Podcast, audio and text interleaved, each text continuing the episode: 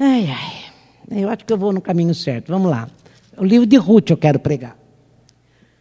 O livro de Ruth, gente, ele foi escrito mais ou menos mil, mil e cem anos antes de Cristo. É um logo depois de Juízes, ou antes de, logo depois de Juízes. E foi um livro que fala sobre esperança. É um livro que fala sobre teísmo sobre providência de Deus. O que é teísmo? É Deus criar todas as coisas. Então, gente, é um livro que fala sobre teísmo. E o que é teísmo? É Deus criar todas as coisas. E de uma maneira grandiosa, a gente olha para o mundo, olha para a terra, olha para o homem. É Deus que criou tudo isso. E Deus não cria e larga. Deus cria e continua interferindo e trabalhando na vida tanto da criação como do homem. E esse livro fala muito bem sobre isso. Sobre a providência de Deus. E naquele, naquela folha antes do livro, da propriamente dito, olha que ele fala que diante dessa grandeza, e às vezes a gente se sente tão menos importante, como que Deus que fez tudo isso, ou tudo isso, pode se importar comigo? Eu não sou importante.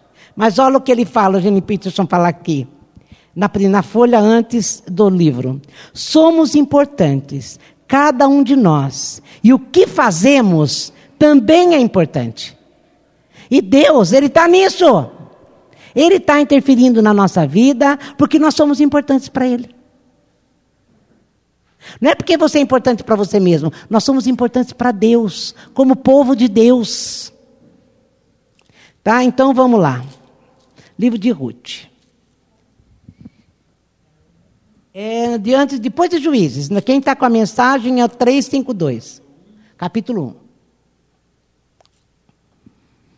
Houve uma época, quando os juízes eram os líderes de Israel, em que uma fome assolou a terra. Um homem de Belém de Judá deixou sua casa, foi morar em Moab. Era povo de Deus, morava lá em Belém, estava lá com a família e a, a Belém começou a ser assolada por fome. Eu estou falando de um, de um tempo e de um livro que fala que Deus interfere na vida do homem. Então se coloca nessa situação. Você está morando num lugar onde você crê que Deus interfere na sua vida, que você é importante para Deus, que você é filho de Deus. E daí a coisa começa a apertar do seu lado. E daí quando aperta, se pega e resolve mudar de lugar. Um homem de Belém de Judá, pensa nisso deixou sua casa, né, Duda? Né, bem? É, um homem de Belém, lembrei agora, um homem de Belém de Judá deixou sua casa, foi morar em Moabe. Ele levou a mulher e dois filhos. O homem chamava-se Elimeleque e sua mulher Noemi. Eu tinha, em algum lugar eu escrevi o que, que Noemi significa. Se eu não me engano, era bela. Era, era, era seu nome Noemi significava bela, uh, gentil amável. Não, não, peraí, peraí. Era isso que significava, mas ela era casada com Elimeleque. E teve dois filhos, Malom e Quilion. Eram efrateus de Belém de Judá. Os quatro mudaram-se para Moabe. Naquilo que eu estava falando antes, que Deus intervém na nossa vida, que Deus tá, nós somos importantes para Ele, e se Ele é povo de Deus, Deus não teria socorrido e levado pão para eles, porque Belém significava casa do pão. E na casa do pão faltou pão, Belém. E eles saíram procurando pão. Deus teria interferido. Mas na hora que falta, parece que a gente fica perdido. Vai no açougue, isso mesmo, né? Você já pensou? Se os seus clientes foram tudo no açougue comprar pão, você estava pegado, né? É. Não é? é daí você invertia, é isso mesmo. Elimeleque morreu. Depois de um certo tempo, esse tempo todo aqui durou 30 anos, viu, gente? Elimeleque morreu, deixando Noemi seus dois filhos. Os filhos se casaram com mulheres moabitas. A primeira se chamava Orfa e a outra Ruth. Eles viveram ali 10 anos, depois de casados, né? Mas os irmãos, Malom e Quilion, também morreram. E Noemi ficou sem seus filhos e sem, sem marido. Certo dia, ela resolveu deixar Moabe e voltar para sua terra, pois ficou sabendo que o Eterno tinha se agradado em visitar seu povo e tinha mandado alimento. Por isso, ela e as duas noras deixaram a cidade em que estavam morando para retornar lá para Belém, para a terra de Judá. Quando estavam a caminho, Noemi disse para as noras: É melhor que vocês voltem para a casa da sua mãe. Que o Eterno tenha compaixão de vocês pelo que fizeram ao meu falecido marido e a mim. Quer dizer, nós vivemos bem, vocês cuidaram de nós, estava tudo bem, vocês foram boas esposas para os meus filhos. Então, que o Eterno tenha misericórdia por isso e cuide de vocês. E dê a cada uma de vocês um novo lar e um outro marido. Ela as beijou e choraram alto. Eu acho que nessa hora ela tinha esquecido Romanos 8, 28, que eu já falei para o Bruno. Bruno, não esquece Romanos 28 na tua vida nunca. Elas responderam: Não faremos isso. Iremos, as duas, iremos com você de volta para o seu povo. Mas Noemi insistiu: Voltem, minhas filhas. Por que, que vocês querem ir comigo? Acham que ainda vou ter filhos e que eles vão se casar com vocês no futuro? Voltem, minhas filhas, vão para casa. Eu estou muito velha para ter marido. Mesmo que eu dissesse, ainda há esperança e hoje mesmo me casasse e tivesse filhos, vocês esperariam até eles crescerem? Aguardariam tanto tempo para casar novamente? Não, minhas filhas, para mim essa é uma experiência muito amarga, mais do que para vocês. Olha que coisa, o Eterno foi severo comigo. Ela culpou Deus. Olha, Deus foi bravo comigo, Deus tá, ficou, foi, foi, não foi fiel comigo, Deus não cuidou de mim. Olha como é que eu estou agora, olha a minha situação aqui. E ela começou a falar, ela não parou aí. E na teologia dos hebreus, Deus era culpado de tudo mesmo, né? E elas começaram a chorar outra vez. Orfa beijou a sogra, se despediu, mas Ruth abraçou Noemi e ficou com ela. A Orfa, a outra nora dela, é o símbolo do, do cristão que quando a luta chega, ele foge. Ele volta para os seus deuses, ele não vive isso que a gente cantou hoje, tão bem cantado. Seus sonhos são meus sonhos. O que o Senhor tiver para mim está bom. Eu vou para onde o Senhor tiver que eu, que eu vá, que o Senhor quiser que eu vá, eu vou. Eu sei que o Senhor toma conta de mim. Eu sei que em Romanos 8, 28, que tudo coopera para o meu bem, é real, é verdadeiro. Eu sei que eu sou importante para o Senhor. Eu sou povo de Deus. Órfã significa cristão assim, que não suporta muita tribulação. Volta atrás. E Noemi disse: Veja, sua concunhada falou para Ruth: voltou para casa para morar com seu povo e seus deuses, volte com ela. Mas Ruth disse: Ruth decidiu por Deus. Não me force a abandoná-la, não me faça voltar para casa. Aonde você for, eu também irei. Onde você viver, eu viverei. O seu povo será o meu povo e o seu Deus, o meu Deus. Onde você morrer, também eu morrerei, e ali serei sepultada. Que o Eterno me ajude, nem a morte nos separará. Olha que coisa linda, gente. Uma mulher falando para a sogra. Tem muito casamento que cantam isso, né, Ney? Mas é da mulher para a sogra. É a mulher, a, a nora para a sogra. E a órfã é aquilo, como eu falei, é aquela que não aguenta, porque não tem experiência individual com o Senhor. E a tentação, qualquer tentação, destrói pessoas como ela. Só a tentação já destrói. Mas essa Noemi, você vê que a linguagem dela é quem tinha conhecido o Senhor. Olha, a Ruth, é, que o Eterno me ajude, nem a morte nos separará. Mas a Noemi é que ensinou ela, porque as Moabitas não eram povo de Deus. Quem era era a Ruth, era Noemi. A Noemi e a família.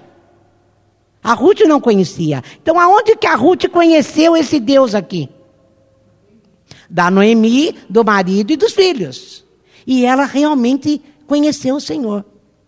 E esse tipo de, de fidelidade, gente, de devoção, Deus valoriza, viu? Deus sabe que a fidelidade ou a infidelidade se revela nessas horas ruins. É na hora que a coisa pega para o seu lado, que você vai revelar se você vai ser fiel a Deus ou infiel a Deus. E é isso aqui que nós estamos tratando disso. Mas não esquece que esse livro está falando que do teísmo de Deus e da providência de Deus. Nós temos que ler isso pensando nisso. Tudo Deus está no controle. Tudo Deus está dirigindo, porque tem um plano nessa história.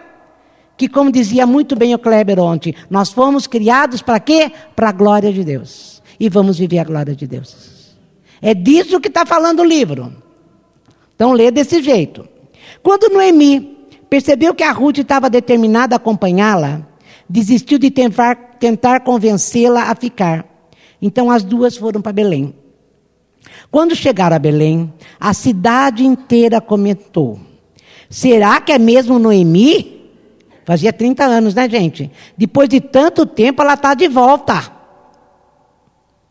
E ela respondia: Não me chamem de Noemi, mas de amarga, me chamem de Mara. A gente tem visto, eu tenho falado muito isso, eu falo muito isso, que a tribulação, ou ela deixa você maleável na mão de Deus, quando você crê nesse teísmo, quando você crê nessa providência de Deus, quando você crê que Deus está nisso tudo, você fica maleável na mão de Deus. Você está cantando, eu não sei o que está acontecendo, mas os seus sonhos são meus sonhos. E eu quero, Senhor, viver o que o Senhor tem para mim. Porque eu te amo, eu quero viver o que o Senhor tem para mim. É disso aí que nós estamos falando, né? E ela não lembrou disso. A Noemi, ela estava muito amarga. Foi embora para fugir da fome, morre marido, morre os filhos, ela se vê totalmente sozinha. E daí eu lembrei, e que eu, a, a, acho que foi aqui mesmo que eu falei, a respeito de João Batista outro dia, não foi? Que o João Batista, ele era, ah, ele foi criado desde o ventre de, da, da Isabel, a prima de Maria, ele foi criado e sabia quem Jesus era. Ele nem tinha nascido ainda quando Maria chegou perto dele, dentro do ventre da mãe dele, ele já se movimentou, cheio do Espírito Santo. Daí ele vive 30 anos pregando o quê? Arrependei-vos porque o reino de Deus está chegando. O reino de Deus está chegando. Daí chega Jesus. Nasce Jesus, que ele veio para preparar o caminho do Senhor. Nasce Jesus, ele sabia que Jesus era Deus. Se tinha alguém que sabia, era ele. Só que nesse, quando ele reconhece Jesus, ele é que batiza Jesus nas águas. Ele vai preso e ia perder o pescoço, e todo mundo sabe da história de João Batista. Ali na cadeia, ele ficou tão desesperado, ele ficou tão perdido, porque para ele funcionou assim: como que Deus me colocou aqui para preparar o caminho dele, falando que o reino de Deus ia chegar, o reino de Deus chega e eu vou morrer? Que em alguma coisa está errada. Ele fica tão perdido, tão perdido, que ele manda perguntar se Jesus era Jesus mesmo. Pergunta lá se era aquele mesmo que havia de vir. Ele é o Messias mesmo? Porque na cabeça dele funcionava assim: se fosse o Messias, ele me tirava da cadeia. Mas o Messias não queria tirar ele da cadeia, ele já tinha feito o que ele tinha para fazer aqui na terra. O Messias queria ele lá no céu com o Pai agora. E daí João Batista perde a noção e a visão daquilo que ele veio fazer e fica desesperado. Será que não acontece isso com a gente? Será que na hora que você está pronto para perder a cabeça, nem sempre morrendo, né? Mas em qualquer coisa que você julga, não tem mais jeito, acabou agora. Aquilo que eu julgava que ia ser motivo do meu orgulho na vida, caiu por terra. Aquilo que eu acreditava que ia fazer de mim aquilo que eu sempre quis ser, acabou. Você nem lembra de teísmo, você nem lembra de providência de Deus, você nem lembra que Deus é Deus. Como se Ele é Deus e eu sou filha dele? Importante para Ele. Vocês viram que eu frisei que nós somos importantes. E Ele não faz nada por mim. Por que, que eu continuo fazendo isso? Mas nós não estamos aprendendo que é Ele que controla a nossa vida para um, um propósito muito melhor do que aquele que a gente pode ter? A ponto de me levar a cantar, pode fazer de mim o que o senhor quiser, que está tudo bem. Ô gente, amém, né? Amém. Ah, que bom. Que bom, né? Parece que eu fico falando só para mim. Então me chama de amarga. Ela que é amarga, está brava com Deus, porque olha o que ela fala de Deus. O Todo-Poderoso fala de novo. Foi severo comigo. Eu saí daqui cheia de vida. Mentira! Ela saiu dali morrendo de medo porque não tinha pão. Estava com fome, foi atrás de comida. Saí daqui cheio de vida. Mas o Eterno me fez voltar sem nada, apenas com a roupa no corpo. Por que, que vocês me chamam de Noemi? Que eu falei que Noemi significava bela, amável, agradável. Mas ela preferiu ser chamada de amarga. O Eterno não o faria. Todo-Poderoso arrasou comigo, ela fala. Então, gente, olha, Deus, que importante nada, que propósito nada. A minha vida não vale nada. Deus não está olhando para o meu problema. Deus me criou e me largou aqui e eu que vou ter que me virar. É isso que ela está falando por trás dessa história toda, não é verdade? Isso está me deixando ficar nervoso, isso está me deixando ficar triste, isso está acabando com a minha esperança, isso está acabando com a minha perspectiva do amanhã. É isso aqui que ela está reclamando. A gente esquece tudo que a gente aprende sobre Deus, sobre teísmo. Deus te criou e interfere. Ele não te deixou aqui para você sofrer sozinho. Ele está do seu lado, ele está dentro de você. Você esquece a providência de Deus. Deus trabalha com propósito. Ele criou você para um propósito e vai até o fim. Ele está colocando vírgulas na tua vida, ele não colocou o ponto final. É isso que você tem que trazer dentro do teu coração quando a coisa te pega. É disso que nós estamos falando. Gente, a luta endurece o coração. Mas se você conhece Deus, você não vai endurecer. Você não vai ficar amargo. Você vai encher teu coração de esperança. Senhor, eu creio que os seus sonhos são melhores que os meus. Não tem a música que a gente canta? Então deixa, faz eu viver os teus sonhos. Se entrega na mão de Deus, mas se entrega. Não fica assim, não. Aqui o senhor mexe, aqui o senhor não mexe. Aqui o senhor pode entrar, aqui o senhor não pode. Isso não existe. Isso não existe. Então foi assim que Noemi voltou de Moabe com Ruth, a Moabita. Elas chegaram a Belém no início da colheita da cevada. Capítulo 2. Aqui ele está falando que é para a gente buscar refúgio no Senhor porque ele mata a nossa forma, fome de um modo muito especial. Porque nenhuma fome nossa não é de pão. Nossa fome é de aceitação. A nossa fome é que a gente quer ser amado. A nossa fome é que a gente quer ser reconhecido por todo mundo. Que a nossa fome é que você quer ser aplaudido. A nossa fome, o que? Vai, vão falando aí. Está pensando em você? Qual é a tua fome? É? Como? O primeiro da fila. A gente tem umas fomes meio esquisitas, mas ele que mata a nossa fome. Então busca refúgio em Deus. Então está aqui. Esse é o capítulo 2. Noemi tinha um parente próximo quando ela chegou lá. E sabe, gente, o judeu tem umas manias, sabe? Aquele que é parente da viúva, é ele que vai cuidar da viúva. Umas coisas mais ou menos assim. Esse texto é maravilhoso, fala sobre a tipologia de Jesus Cristo, tem muito a ver com a vinda de Jesus, mas eu estou falando só sobre esperança hoje. Sobre teísmo. Sobre providência de Deus. Sobre você ser importante para Deus. E daí ele fala.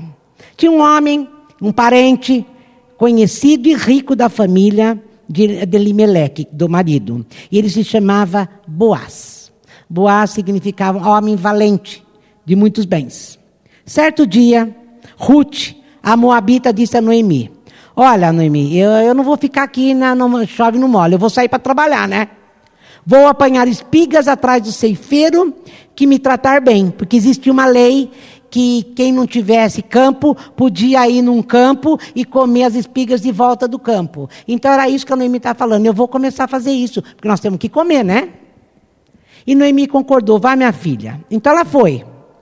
No 3, começou a colher espigas atrás dos ceifeiros, sem perceber. Esse sem perceber, para ela. Mas era Deus já no controle. Às vezes a gente fala por acaso, sem querer, aconteceu isso. Coincidentemente aconteceu isso. Aqui está, sem perceber. Ela entrou no campo de Boaz, que era o parente da Noemi. Parente do seu falecido sogro. Naquele momento, Boaz chegou de Belém, saudou os trabalhadores. O Eterno esteja com vocês, ele falou. E eles responderam: O Eterno abençoe o Senhor. O Boaz era símbolo, é uma simbologia de Jesus Cristo. A gente pode ver Jesus na, na, na, na vida de Boaz. Boaz perguntou ao jovem encarregado dos trabalhadores: Quem é aquela jovem lá? Já botou zóio nela. Da onde ela veio? O encarregado respondeu: Ora, ela é moabita, que veio com Noemi de Moabe. Ela me pediu: Permita-me recolher e juntar espiga atrás dos ceifeiros. Desde então ela está ali, desde cedo até agora, trabalhando quase sem descanso. Boaz disse a Ruth: Ouça, minha filha, de agora em diante, não vá colher em nenhum outro campo. Fique aqui com minhas jovens. É como se ele estivesse falando: olha, não busca refúgio em outra pessoa, só no Senhor, tá? Porque ele estava como simbologia aqui, né? Não vá buscar em outra religião, em outra filosofia, no, no psicólogo. Não, não busque ajuda, busque no Senhor. Então não se preocupe. Dei ordem aos meus servos para não perturbarem você. Quando você ficar com sede, bebe água do pote que os trabalhadores encheram. Ela se prostrou com o rosto em terra e fala: Por que, que o senhor me trata com tanta bondade, logo eu, uma estrangeira? Boaz respondeu: Já me falaram a seu respeito. Soube que você tratou muito bem a sua sogra depois da morte do seu sogro e que deixou seu pai, sua mãe, sua terra natal para morar, no meio de desconhecidos. Que o Eterno a recompense pelo que você fez e que o Deus de Israel, a quem pediu abrigo, seja generoso para com você. Aqui é a lei da semeadura, né? A gente às vezes esquece que a gente é importante para Deus, que a gente é de Deus, e que Deus está de olho na gente, e a gente trata os outros de qualquer jeito. Aqui tem uma lei que é um princípio, princípio não se quebra, tudo que o homem plantar, ele vai colher. Graças a Deus, quando a gente planta, na ignorância antes do Senhor, que a gente faz um monte de coisa que não deveria fazer, daí você vem para o Senhor.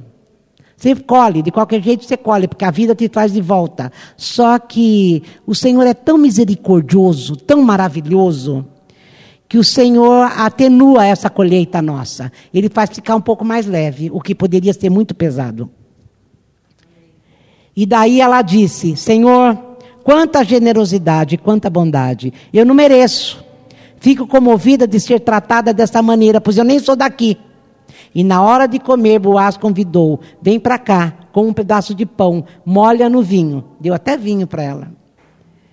Ela se ajuntou aos trabalhadores, Boaz passou o grão torrado para ela, ela comeu a porção dela e ainda sobrou.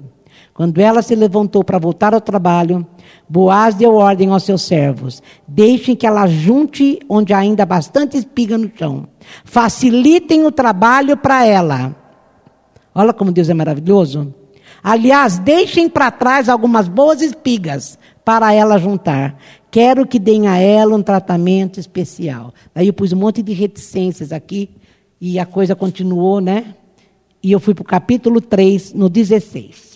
Daí ela continuou eh, se relacionando, inclusive, com ele e conhecendo melhor. E no 16, 3,16, ela fala, ela fala, quando ela voltou para sua sogra, Noemi perguntou: Como você foi, minha filha? Ruth contou tudo que o homem tinha feito e disse: Ele me deu toda essa cevada, seis medidas. Porque me disse: Você não voltará de mãos vazias para a casa da sua sogra. Noemi disse: Agora descanse, minha filha, até vermos o que acontecerá. Eu achei essa frase tremendo para nós. Descanse. Sabe por quê? Porque o que controla você, a circunstância que controla a preocupação, não está controlando a Deus.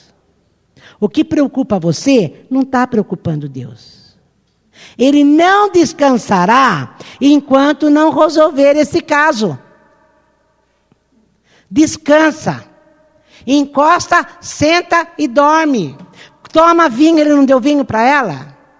Então descansa. Descansa. Jesus não descansa enquanto ele não vê as coisas no caminho que ele projetou para mim e para você. Descansa. Tá pegando? Descansa. Você não consegue resolver? Não consegue mesmo. Você nunca vai resolver. Quem resolve é o Senhor. Descansa. Daí eu fui para o 4, 13. A coisa continuou acontecendo. E ela ia lá, eles conversavam, namoravam. E aqui no 13, ele fala no 7 que ele ia casar com ela. E no 13, Boaz casou-se com Ruth. Ela passou a ser a sua mulher.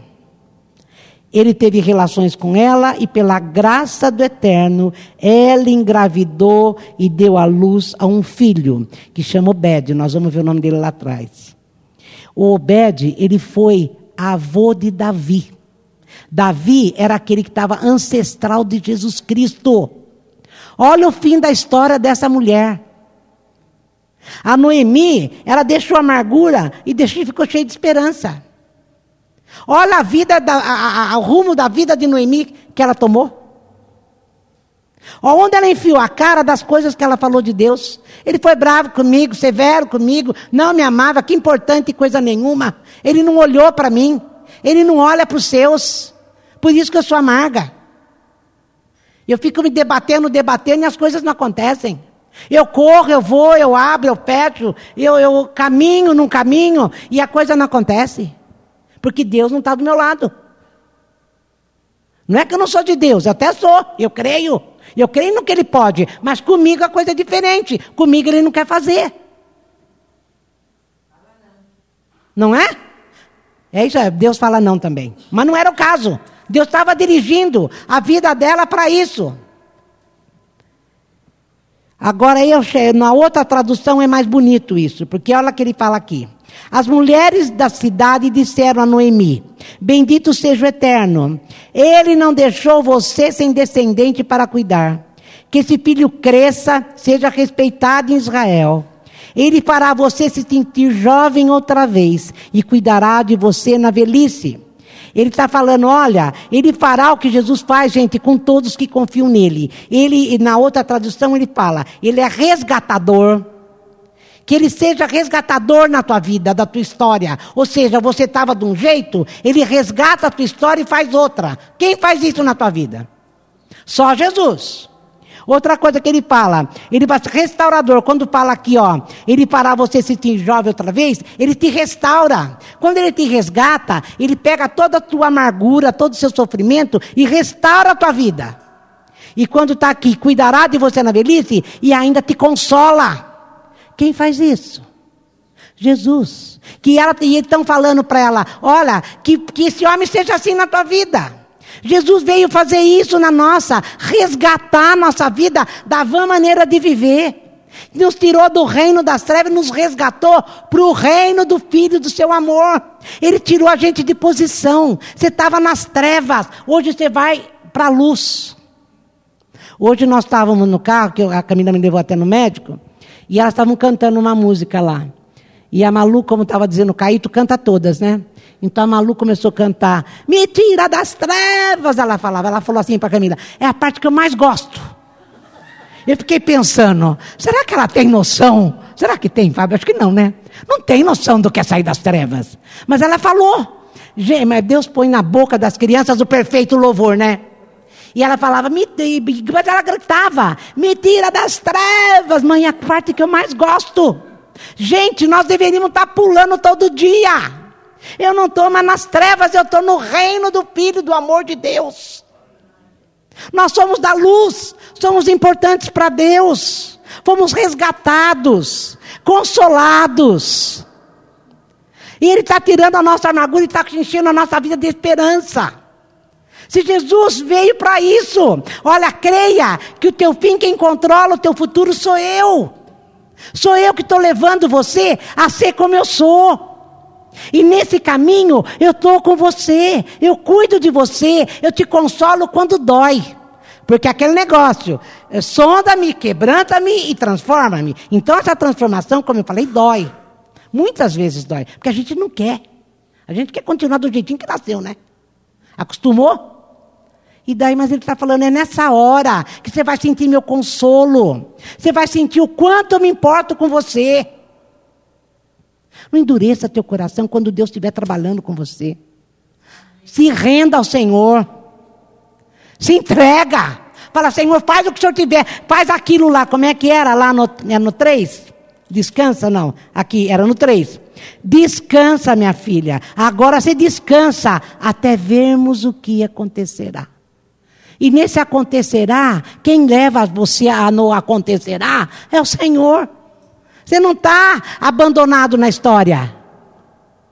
O teísmo diz isso. A providência de Deus é: eu vou fazer tudo para que ele pra, cumpra aquilo que eu tenho para ela, para ele. Não sei por que a gente se rebela, quanto mais você se rebela, mais dói. Você fica até arranhado e machucado. A síndrome do imperador, né? Não consegue escutar não. Não consegue escutar não. Falou não para você, você já fica que fica. E daí você sofre. É que nem aquele negócio que nós estávamos falando do telefone, né, Edeli? As crianças hoje tiram o telefone da mão delas. Tem até surto. Tem surto. Porque você tirou o celular da mão dela. Criança pequena. Porque desde que nasceu, a mãe larga com o celular, porque é mais fácil ao celular cuidar do filho. Né? A criança precisa de gente falando não para ela. Porque só assim ela vai crescer. Só assim ela vai ser liberta. Então, aqui. E a sua nora que o trouxe ao mundo e a ama tanto, sem dúvida é uma bênção maior do que sete filhos. Noemi pegou o menino e o segurou no colo, acariciou, beijou e cuidou dele com todo carinho. O coração amargo da Noemi começou a se derreter com os netos.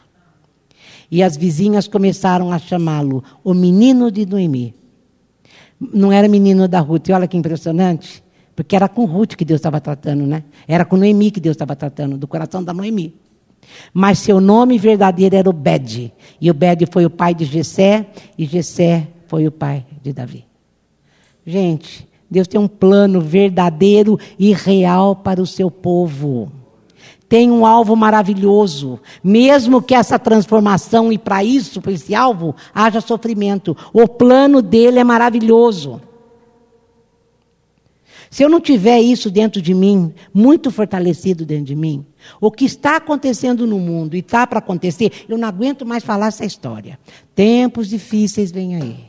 Todo culto eu falo a mesma coisa. E olha como é que está a história. Não está demais. Esse ano vai ser pior do que o outro. Muito pior do que o outro. Olha como é que nós já. Março, olha tudo o que aconteceu até março. Dá até a impressão que a gente já está em agosto, não está? Não esquece, agosto é meu aniversário. Não é?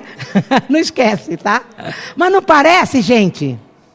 Não parece? De tanta coisa que está acontecendo. Agora o Senhor vai estar conosco. Ele vai ser seu pão. O seu pão é aquilo que mata a tua fome. Do que, que você tem fome? Estava falando para o Fábio agora no, no, no carro. Fábio, o maravilhoso, porque às vezes, gente, eu venho aqui para pregar, o Fábio, mesmo o pastor João, tem dias que o dia foi tão ruim, a coisa foi tão pesada, que a gente acha que a gente não vai falar nada. Porque está até doendo aqui no estômago, tem um murro no seu estômago. E daí você fala, e agora, o que, que eu vou falar para o povo? E eu falei para o Fábio, Fábio, o que me consola é aquilo que o Tiago fala. Você precisa de sabedoria? Pede para ele. A minha, o meu pão, hoje, foi sabedoria. Eu falei, Deus me dá sabedoria. Eu preciso de sabedoria. Vocês estão entendendo o que eu quero dizer? Cada um de nós.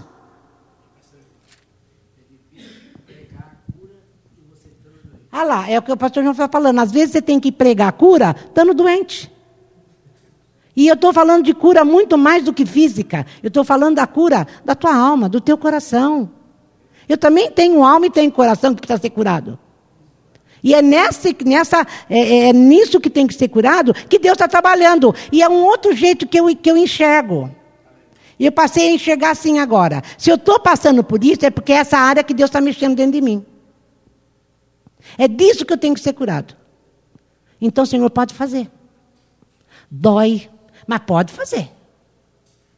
É o único jeito da gente poder ser chamado de portador de esperança de ter esperança no coração e não amargura.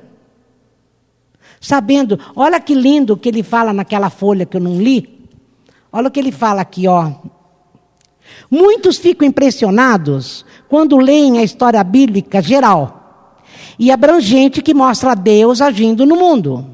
Deus chamando a criação à existência, Deus estabelecendo os fundamentos da vida de fé por meio dos seus ancestrais importantes. Deus salvando um povo de uma escravidão cruel e depois moldando a vida deles em amor genuíno e obediente. Que a gente viu isso na história e vê isso.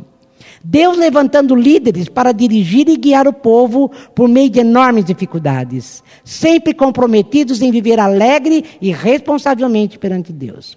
Impressionante, tanto que muitos de nós mesmos, mesmo admirados, se sentem estranhos nossa vida sem graça e banal nos deixa pouco à vontade no meio de um elenco de artistas de tamanha magnitude. Quando você começa a pensar na vida de Moisés, de Abraão, de Davi e de homens de hoje que Deus usa, você começa a achar que você não é nada, não é isso que ele está É isso que ele está falando. E não é verdade? Sentimos-nos desqualificados. Culpa ou teimosia ou insignificância nos separa daquela história. Imaginamos que tudo seja real para as demais pessoas, mas não para nós. Concluímos que, de algum modo, não somos tão religiosos, por isso somos indignos de fazer parte dessa maravilhosa história. As Escrituras representam um imenso mosaico da ação de Deus na criação, salvação e bênção nesse mundo. Então você pensa, não há como eu possa ter um papel importante nesse cenário. Mas a história de Ruth vem mostrar para nós que nós somos importantes, cada um de nós, e o que fazemos também é importante. E que Deus é que está nisso. A gente olha para tudo, acha tudo magnífico, maravilhoso, grande demais e fala, mas ah, imagine, eu, eu, você. Deus te escolheu antes da fundação do mundo, em Jesus Cristo e fala: se você viver no meu filho, você vai viver cheio de esperança. Se você viver no meu filho, você vai viver cheio de alegria. Se você viver no meu filho, você não vai ter fome, porque eu vou fartar você de pão, vou encher de você da minha água. E aquele que crê em mim, rios de águas vivas fluindo do seu ventre. É a promessa de Jesus para nós. Sabe por quê? Porque nós somos importantes para Ele no plano da redenção do mundo do mundo. Antes que você nascesse, ele já sabia quem você ia ser, já tinha teu nome gravado na palma das mãos. Eu também não aguento mais falar isso todo dia, mas eu vou falar até vocês aprenderem. É disso que o livro de Ruth fala. E é disso que a minha vida e a tua vida tem que se mover. Eu sou alvo do amor de Deus. Deus, ele trabalha com aquilo que ele criou até o fim. Ele não abandona a criação dele. E eu sou criação de Deus. Ele vai me transformar no alvo que ele propôs. E vai preparando e providenciando todas as coisas. Daí, de vez em quando, eu apronto, eh, pego atalho, mas ele fica esperando eu voltar e depois ele continua. Às vezes, ele até pega a gente lá e traz e põe no caminho de novo. Isso se chama disciplina. Disciplina é você pegar uma pessoa que está errando no caminho e colocar no caminho certo. Às vezes, ele faz isso também, dizendo não, você passando por um monte de coisa. Não pensa você que você vai fazer o que você quer da vida e vai chegar até o fim da vida desse jeito. Porque aquele que te ama e te amou antes da fundação do mundo, não é desse jeito que Deus quer que você viva. Ele tem um alvo muito melhor para mim e para você. Então hoje é noite que você tem que pegar a amargura que está no teu coração, a tristeza que está no teu coração, falar, Senhor, quer saber de uma coisa? Eu tô cheio, minha carne está muito doente. E eu preciso é ser cheio do teu espírito. Eu preciso me encher do Senhor, porque quanto mais eu me encho de Ti, eu fico melhor. Eu vou me transformando, e eu vou ser um outro tipo de gente, e eu vou conseguir esperar cheio de esperança, sabendo que o Senhor é comigo. Eu vou sentar, vou ler de novo a frase. Descansa. Então, minha filha, agora você vai descansar até vermos o que acontecerá. E o que vai acontecer é plano de Deus. É melhor do que aquilo que você possa pensar. Amém? Vamos levantar.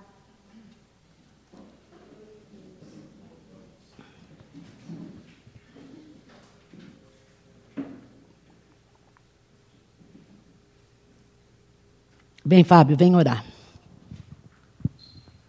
É para mim e para você, cara. Deus, nós queremos te pedir, Pai, que o Senhor coloque em nós o Santo Espírito para nos trazer revelação dessa palavra, para nos colocar no lugar de filhos, de amigo, de servos de Deus e não de filhos mimados, onde a gente só pede aquilo que nos convém, Deus. É que o Senhor coloque em nós essa, essa sensibilidade de pertencer a Ti, de sentirmos amado pelo Senhor, cuidado pelo Senhor, de termos essa referência de Pai, de Deus cuidando de nós o tempo todo que nós não estamos em uma, num outro país, numa outra cidade, num povo diferente. Que esse senso de pertencimento seja apenas do Senhor e não esteja ligado à profissão, a emprego, à família, a status, à conta bancária, ao quanto falta, ao quanto tem, ou medo de que tudo isso aconteça, Deus. Mas esse senso de pertencimento esteja ligado só ao Senhor, porque um dia nós tivemos essa revelação de quem nós somos, que algo se fez, que nós fomos transportados do domínio das trevas e fomos levados para o reino do Filho do Seu amor. Isso é tão importante nas nossas vidas, Pai. Revela isso a cada um de nós nessa noite. Esse senso de filiação, de Pai, de salvação, de que nós estamos ligados a a figueira, que nós somos parte desse fruto, que nós somos parte dessa árvore, dessa família chamada família de Deus. Que essa comunhão esteja presente em nós, nas nossas reuniões, Deus. Para que a gente possa cantar, entrego a minha vida, para que eu possa entregar, a minha vontade é tua, para que a gente possa cantar que tudo pertence a ti, Deus. Que o Espírito Santo trabalhe no nosso coração, Deus. E que mais Noemis pode aparecer para que Ruth floresça. Para que Ruth apareça, Deus. Que a nossa missão como igreja é ser Noemi, mostrando e apresentando o verdadeiro Evangelho.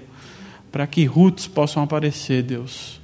Porque se não fosse a Noemi, a família da Noemi, Ruth não apareceria, Deus que nós tenhamos essa consciência de quem nós somos e que nós só somos porque o Senhor é em nós e nós somos objeto do seu amor, Deus. Muito obrigado, Pai, que o Espírito Santo trabalhe, que o Espírito Santo revele isso a nós, porque nós sabemos que é só o Senhor que revela isso para a gente. Em nome de Jesus. Amém.